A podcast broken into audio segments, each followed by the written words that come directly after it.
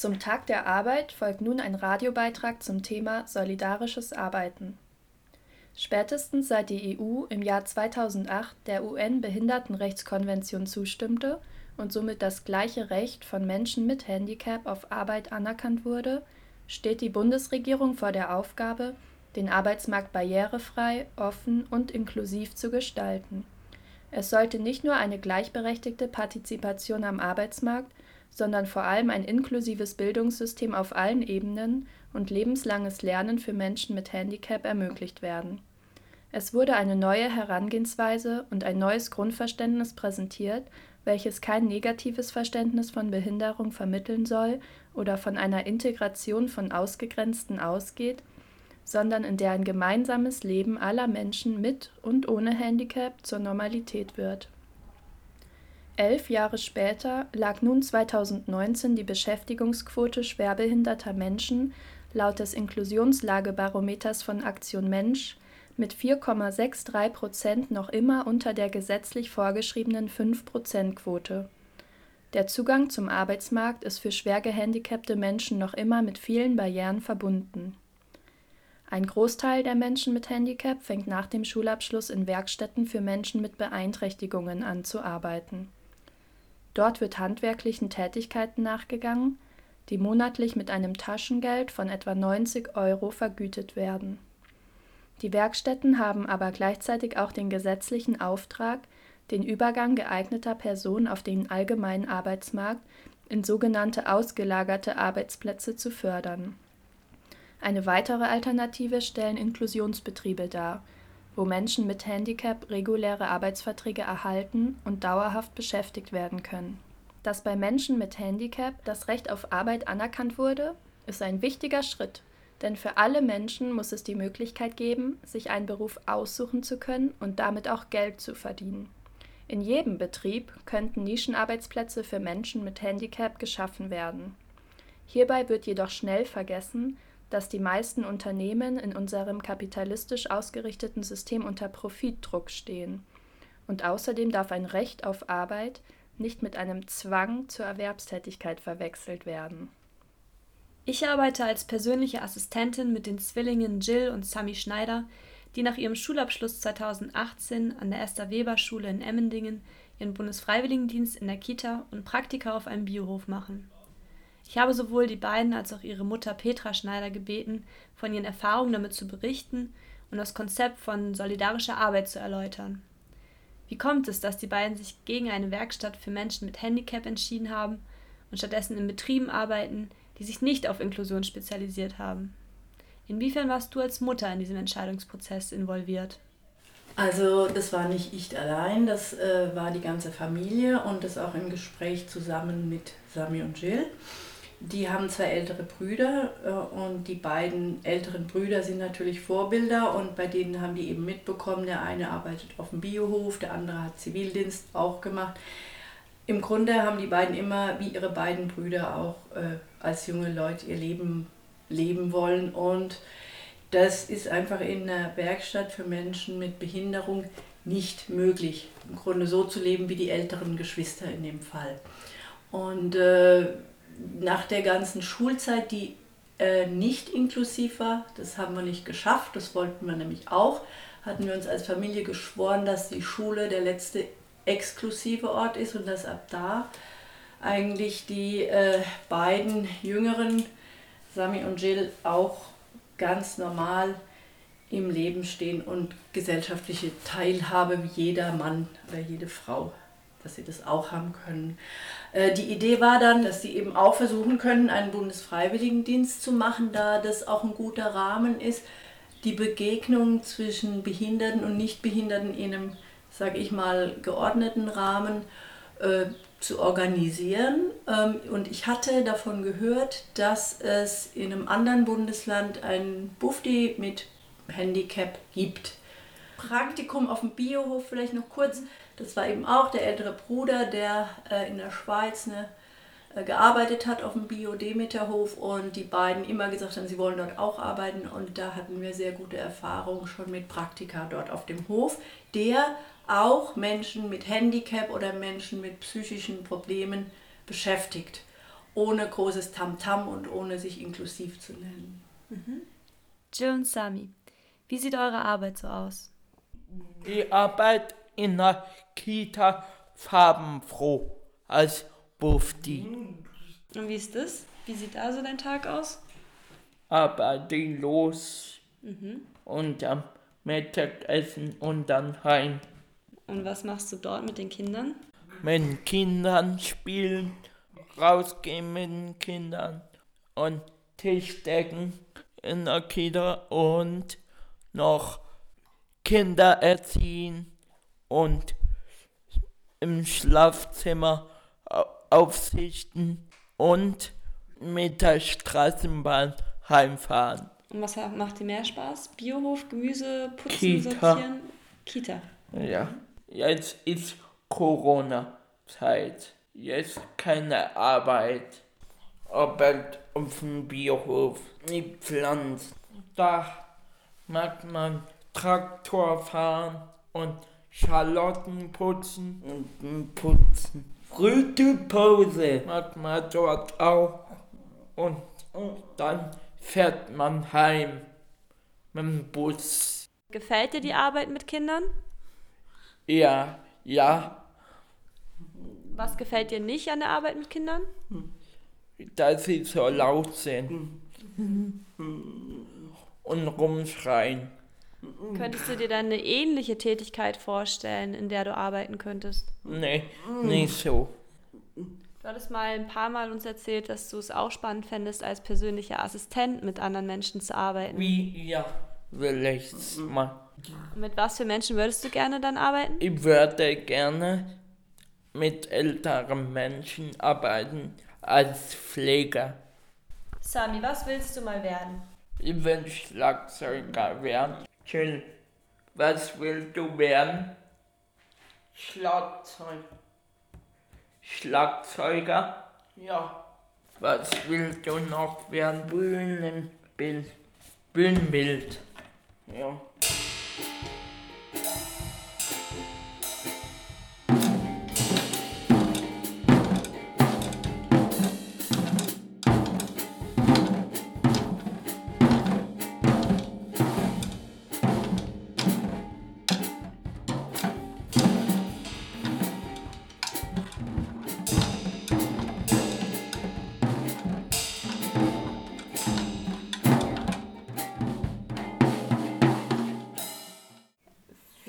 Hast du von der persönlichen Assistenz erfahren und ähm, von dem Budget vor allen Dingen erfahren, was man erhalten kann? Und äh, wie gut klappt das? Also, das ist lange her. Das war eine Konferenz im Hofgut Himmelreich. Das ist ja auch eine spezielle Akademie für integrative Berufsausbildung. Äh, hier in der Nähe von Freiburg. Und da war eine große Konferenz mit sehr verschiedenen Arbeitsgruppen und ich bin indes zu dem Thema persönliches Budget, weil mich das interessiert hat, so wie es dargestellt wurde. Da geht es darum, dass Menschen mit Handicap durch den, ähm, durch, wie soll ich sagen, durch das Zuhilfenehmen von Assistenz äh, eigentlich die Barrieren, die sie durch ihr Handicap haben, überwinden können. Und ähm, ich fand das eine geniale Idee und es war völlig neu. Das wusste auch die Schule, an der die beiden waren, in Emmendingen-Wasser, nicht genau. Und ich war eigentlich die erste Expertin mit diesem Budget. Das persönliche Budget steht jedem Menschen mit Behinderung zu. Es gibt es als speziell Budget für Arbeit. Es gibt es aber auch als Budget persönlich für das Leben zu Hause oder für Teilhabe am, ähm, an der ähm, Gesellschaft. Ähm, die Assistenten können je nach Fall eben eine ganz verschiedene Funktion äh, haben. Das eine geht wirklich darum, bei der Arbeit zur Hand zu sein und da, wo der Mensch eben durch seine Einschränkung das nicht machen kann, den Arbeitsauftrag an einem gewissen Punkt äh, dann behilflich sein. Ähm, und auf die Art wird eben äh, sowas zum Beispiel wie ein Bundesfreiwilligendienst in der Kita auch möglich.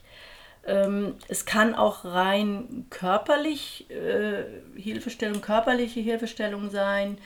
Das ist einfach auf jeweils nach der Behinderung des, oder dem Handicap verschieden.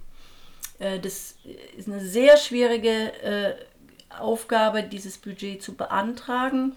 Es hat uns wahnsinnig viel Zeit, Energie, Nerven und so weiter gekostet, aber wir haben es bekommen. Ähm, wenn es interessant ist, vielleicht auch deshalb, weil die Jungs waren in einem Internat und das hat die äh, Stadt auch übernommen und wir haben damals so argumentiert, die älteren Geschwister leben auch zu Hause, das wollen die beiden auch. Dieses Geld, was fürs Internat gibt, das könnt ihr uns doch auch geben, um die Teilhabe am Familienleben zu ermöglichen. So sind wir zu dem Budget gekommen. Mhm. Und mittlerweile wohnen die beiden, also Jill wohnt noch zu Hause, ist aber gerade am Ausziehen. Sami wohnt bereits in der WG, mhm. auch bisher noch mit persönlicher Assistenz und einem Mitbewohner. Mhm. Aber da ist jetzt ja auch die Zukunftsplanung, mhm. ähm, dass ähm, noch ein weiterer Mitbewohner oder Mitbewohnerin einzieht und er selbstständig in der WG wohnt. Ja, das Gute daran ist, dass äh, Menschen, die, sag ich mal, durch ein Handicap sehr viele Barrieren haben, äh, ihr, ihr selbstbestimmtes Leben oder ihr Leben selbstbestimmt zu führen, durch diese Assistenzleistungen, ähm, langsam, langsam, fast würde ich sagen, genau die gleichen Möglichkeiten dann haben, sich ihre Lebensform auszusuchen. Ob man das dann auf Wohnen oder Arbeiten oder auf beides oder nur auf Freizeit anwendet, das ist dann eben Ermessenssache des Menschen, der dieses äh, Anrecht hat. Und das finde ich das Faszinierende daran. Es geht nicht um Versorgen, sondern es geht darum, dass ein junger Mensch mit einer Einschränkung oder mit Handicap die Chance hat, sich selbst ein Leben aufzubauen, sich zu organisieren, so wie das in unserem Land eigentlich alle jungen Menschen tun können müssen. Äh, das gibt natürlich bei vielen trotzdem Barrieren reichen die Budgets mhm. aus, mhm. um damit die beiden halt ähm, Teilhabe mhm. leben können, ohne diese Absicherung einer festen Institution oder zum Beispiel jetzt eines äh, Inklusionsbetriebes, wo schon feste Arbeitsplätze sind für Menschen mit Behinderung. Da ist es schon ein geregeltes System. Ihr musstet es jetzt selber für euch finden. Ähm, reicht das Budget aus? Das hat lange sehr gut ausgereicht durch den Auszug äh, von zu Hause und durch die ähm, Aufnahme jetzt vom Bundesfreiwilligendienst brauchten die beiden mehr Assistenz. Das heißt, es wird teurer. Die Stadt Freiburg ist da mitgegangen. Ähm, aber inzwischen haben wir mit der Stadt, sag ich mal, einen Konflikt, denn wir bräuchten, um diese neue Wohnform zu starten, vorübergehend mehr Geld. Und ähm, das wird durch die sogenannte Deckelung verunmöglicht. Die Stadt geht bis zu einer Höchstzahlung äh, von gut 4000 Euro pro Jugendlicher in dem Fall. Das ist die Summe, die die beiden für eine Unterbringung in einem Heim oder wie das so schön genannt wird, in einer Einrichtung auch bekämen. Und wir und übrigens auch andere Eltern äh, von Kindern oder Jugendlichen mit Behinderung sind mit der Stadt in Klage. Da geht es äh, in der Vaubanese, im Vauban gibt es ja auch so ein Wohnprojekt, ähm, ein inklusives, wie die das nennen. Und äh, da geht es darum, dass man zumindest vorübergehend mehr Geld braucht. Wir sehen bei unseren beiden, dass die sich entwickeln und Selbstständigkeit lernen. Das heißt, dieses Budget müsste eigentlich sich nach dem äh, jeweiligen, nach der jeweiligen Lebensphase ändern. Es wird sicher weniger werden durch zunehmende Selbstständigkeit. Ja. Das ist ja ein wahnsinnig spannender Aspekt, dass mhm. man sozusagen am Anfang vielleicht mehr investieren muss, aber letztendlich je selbstständiger und je mehr Entwicklungsförderung da auch stattfindet oder überhaupt die Möglichkeit, sich weiterzuentwickeln und neue Inputs gibt, ähm, dass sich dadurch dann ja auch die staatlichen Kosten verringern. Das ist das Spannende und das ist ähm, auch unsere Chance, denke ich, weil äh, es kann ja nicht darum gehen, dass wir möglichst viel Geld wollen. Und ähm, auch ich glaube, junge Leute mit Handicap wollen gar nicht dieses Gefühl haben, sie brauchen noch mehr Hilfe und noch mehr Geld. Wir sehen das an den beiden und die Assistenten und Assistentinnen sehen das auch, finden das toll, äh, dass sehr oft ähm, dann der Satz kommt, nein, ich bleibe alleine oder das mache ich alleine. Und auch die in der Kita, die äh, Mitarbeiterinnen haben jetzt oft schon gesagt, das ist Wahnsinn, wie äh, die sich entwickelt haben äh, an ihrem Arbeitsplatz und wie viele Dinge, wie bei jedem Menschen auch, durch Routine einfacher werden und dass dann auch Assistenz wegfallen kann. Mhm. Wie stehst du zu dem Inklusionsbegriff, der ja, die Bundesregierung hat sich der Inklusion sozusagen verschrieben. Ähm, wie siehst du, wie gut wird die Teilhabe überhaupt äh, gelebt und wie offen und barrierefrei und inklusiv ist denn eigentlich der Arbeitsmarkt im Moment? Also barrierefrei ist ein gutes Wort. Das finde ich zum Beispiel auch besser als inklusiv, weil ähm, Barri die Barrieren müssen abgebaut werden. Das ist auch die Definition ja von inkludieren. Es war eine Weile fast so ein bisschen en vogue, sich um Inklusion zu kümmern, äh, wurde auch sehr gefördert. Jetzt ist es eigentlich seit längerem nicht mehr so im ähm, Fokus und jetzt durch die äh, Pandemie sowieso nicht. Ähm, es ist eine ganz äh, schwierige Sache. Ich glaube, der, wir als Eltern oder auch als äh, die, die Menschen, die selber betroffen sind mit ihrer Familie und auch die Assistentinnen, wir sehen alle immer wieder, es gibt unendlich viele Barrieren. Die gibt es aber auch für jeden Menschen. Und das Faszinierende ist, dass durch ein Miteinander, ein solidarisches Miteinanderleben eigentlich fast jeder Mensch merkt, er hat selbst auch Barrieren. Äh, die Jungs haben da auch mal ein tolles Tanzprojekt in dem Freiburger Theater gemacht. Das hieß Schwitzkasten. Sweatbox äh, mit Gary Joplin und Emma Louise Jordan. Und da ging es darum, dass jeder Mensch in einem Schwitzkasten manchmal steckt. Und dass ähm, deswegen ein solidarisches Leben auch nicht mehr das Wort Inklusion braucht, sondern in diesem Miteinander Lösungen finden.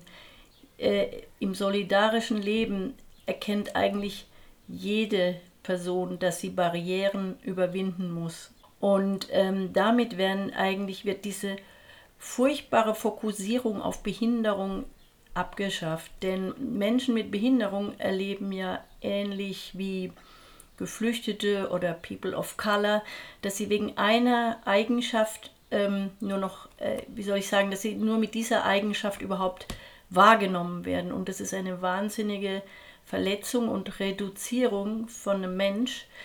Und ähm, deswegen solidarisches Leben, solidarisches Arbeiten ähm, braucht dieses, diese Fokussierung nicht auf ein Detail äh, und nimmt den anderen sogenannten Normalen diesen Druck, immer perfekt sein zu müssen.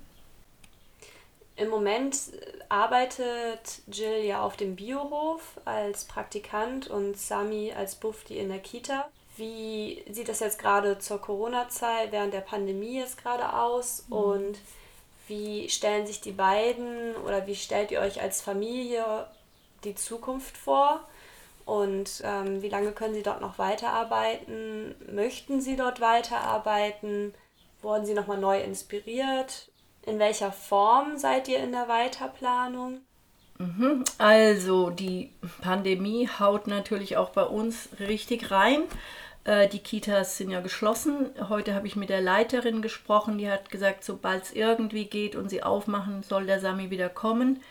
Ihm fehlt es wahnsinnig. Er hat sich auch sehr auf die Seminare gefreut, aber sie hat eben gesagt, im Moment geht gar nichts. Die haben nur einen ganz kleinen Notbetrieb und sie wird ihn aber sofort reinnehmen, wenn der Betrieb wieder aufgenommen wird. Mhm. Gilles auf dem Biohof Wurt ähm, ist jetzt erstmal, kann er da nicht hingehen, äh, weil die Angst vor einer Infektion dort dem Team zu groß ist. Das ist sehr schade. Sami, was sind deine Hobbys? Meine Hobbys sind Schwimmen, rausgehen, Musik hören, Gesangunterricht, rausgehen, schlafen. Und kannst du diese Hobbys jetzt gerade noch machen? Nein, bei Corona-Zeit bleib ich daheim. Was fehlt dir am meisten? In die Biber zu gehen und mit Leuten reden.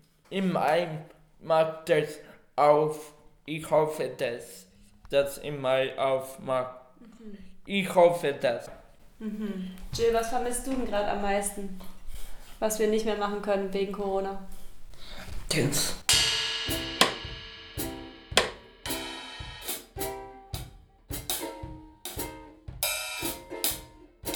Tanzen?